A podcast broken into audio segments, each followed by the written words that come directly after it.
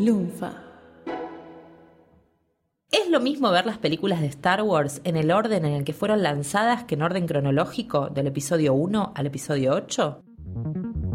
Después de todo, en matemáticas, al momento de sumar o multiplicar, podemos aplicar la propiedad conmutativa según la cual el orden de los sumandos o de los factores no altera el resultado final. Es decir, que 3 más 7 y 7 más 3 dan el mismo resultado, lo mismo que 6 por 2 y 2 por 6. Ron Hilton, un blogger y programador de Colorado en Estados Unidos, hizo una interesante y ahora famosa publicación en el año 2011. Ahí menciona, según su experiencia, cuál sería el orden correcto para ver las películas de Star Wars de manera de lograr la mejor historia. Sugiere comenzar con el episodio 4 y el episodio 5. Luego, retroceder al episodio 2 y al episodio 3, que configuraron todo el drama de Anakin convirtiéndose en Darth Vader antes de pasar a su redención en el episodio 6, el regreso del Jedi. Y también comenta que dado que, desde su perspectiva, la historia central es sobre el camino de Luke y su decisión de aceptar ser un héroe y salvar no solo a la galaxia del imperio, sino también a su padre del lado oscuro, entonces episodio 1 es absolutamente irrelevante, así que podríamos saltearla.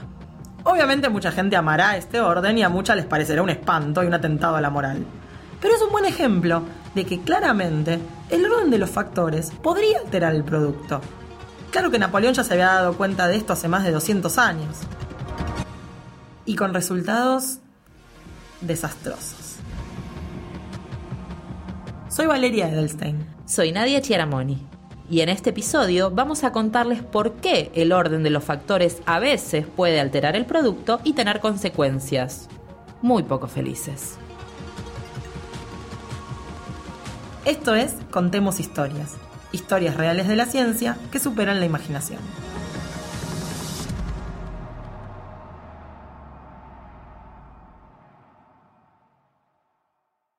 En 1812, el emperador Napoleón Bonaparte se lanzó a la conquista de Rusia. Pero la invasión fue un completo desastre. Napoleón venía de dominar Europa y quería dominar el mundo, pero en ese camino se encontró con Rusia en el medio.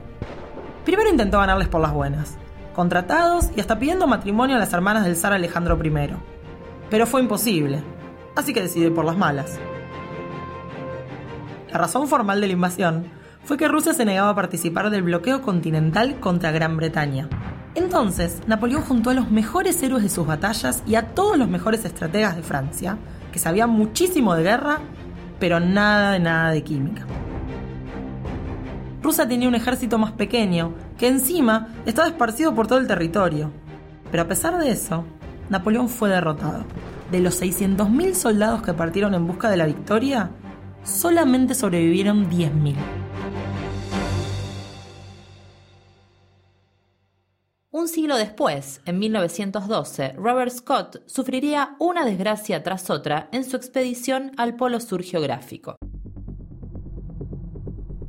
Con Napoleón muerto hace décadas, el capitán Robert Scott intentaba llegar por primera vez hasta la Antártida. Después de una travesía plagada de problemas, que incluyeron quedar atrapados 20 días en el hielo y el hundimiento de uno de sus trineos, el 17 de enero de 1912 él y cuatro acompañantes lograron su objetivo. Pero no esperaban encontrar una sorpresa. Allí, en el mismísimo Polo Sur, ondeaba una bandera noruega. A su lado, una pequeña tienda de campaña y una nota. Querido capitán Scott, Seguramente sea el primero en llegar aquí después de nuestra expedición. Le pido por favor reenvíe esta carta al rey Jacón VII de Noruega.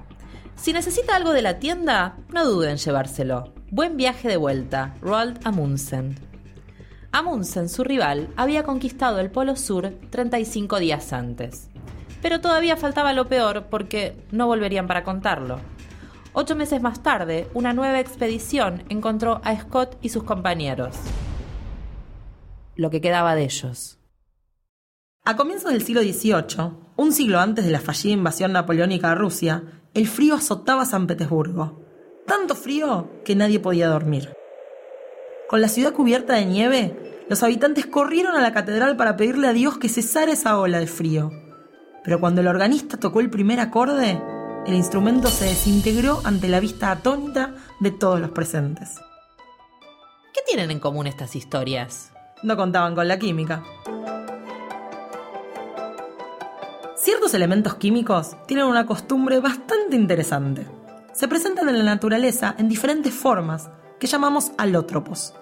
El caso más conocido es el del carbono, que existe como el blando y barato grafito, el duro y carísimo diamante, el galardonado Nobel grafeno y un par más de posibilidades. Lo que en una primera impresión podrían parecernos materiales de composición muy diferentes, dadas sus propiedades, en realidad son estructuras formadas únicamente por carbono. ¿Dónde está la diferencia? En el orden de los factores. Es la disposición de los átomos la que vuelve a cada una de estas estructuras única en sus características. Y esto mismo ocurre con otros elementos, como el fósforo, el oxígeno y nuestra estrella, el estaño. El estaño, cual Gandalf de la tabla periódica, presenta dos alótropos, estaño blanco también llamado forma beta, típico de las soldaduras, y el estaño gris, o forma alfa. La forma beta es metálica, brillante, maleable y existe entre los 13 y los 232 grados centígrados. La forma alfa existe por debajo de los 13 grados, es mucho más frágil y quebradiza y suele encontrarse como un polvo. Durante la transición de la forma beta en alfa, el estaño empieza a ponerse gris y opaco. También aumenta su volumen y finalmente se desintegra en un polvo oscuro. Es un proceso muy lento y progresivo, conocido como peste del estaño. Pero se acelera a temperaturas muy bajas, especialmente si el enfriamiento es brusco, cerca de los 20 o 30 grados bajo cero.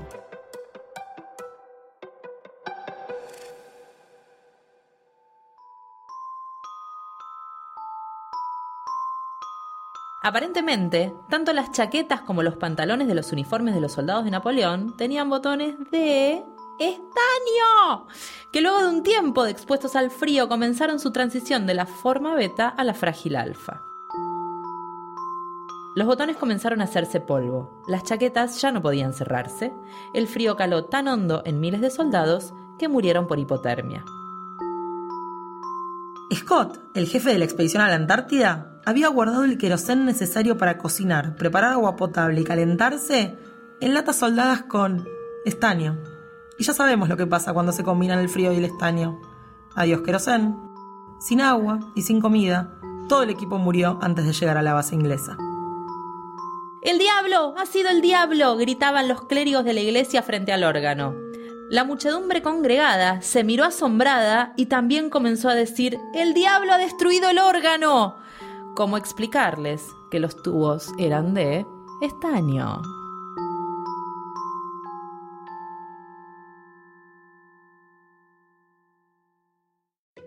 Probablemente las anécdotas con el estaño sean leyendas. La peste del estaño era un fenómeno conocido en la época de Napoleón y podía preverse usando botones de madera o algún otro material. Seguramente la culpa de la derrota la tuvieron las malas estrategias militares y el frío que de todas formas menguaría a los ejércitos. Posiblemente Scott llegó más tarde porque su ruta estaba peor planificada que la de Amundsen y no habían calculado bien la cantidad de víveres. Seguramente el órgano de San Petersburgo estaba poseído. No, mentira. Seguramente esto no es más que una leyenda.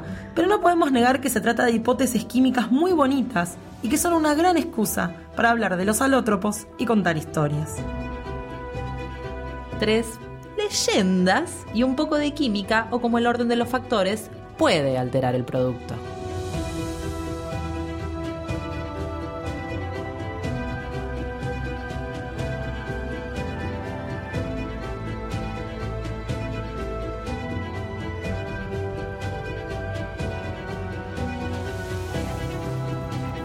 Contemos Historias es una producción de Valeria Edelstein, Nadia Chiaramoni, Mariano Payela y Román Frontini para Lunfa FM.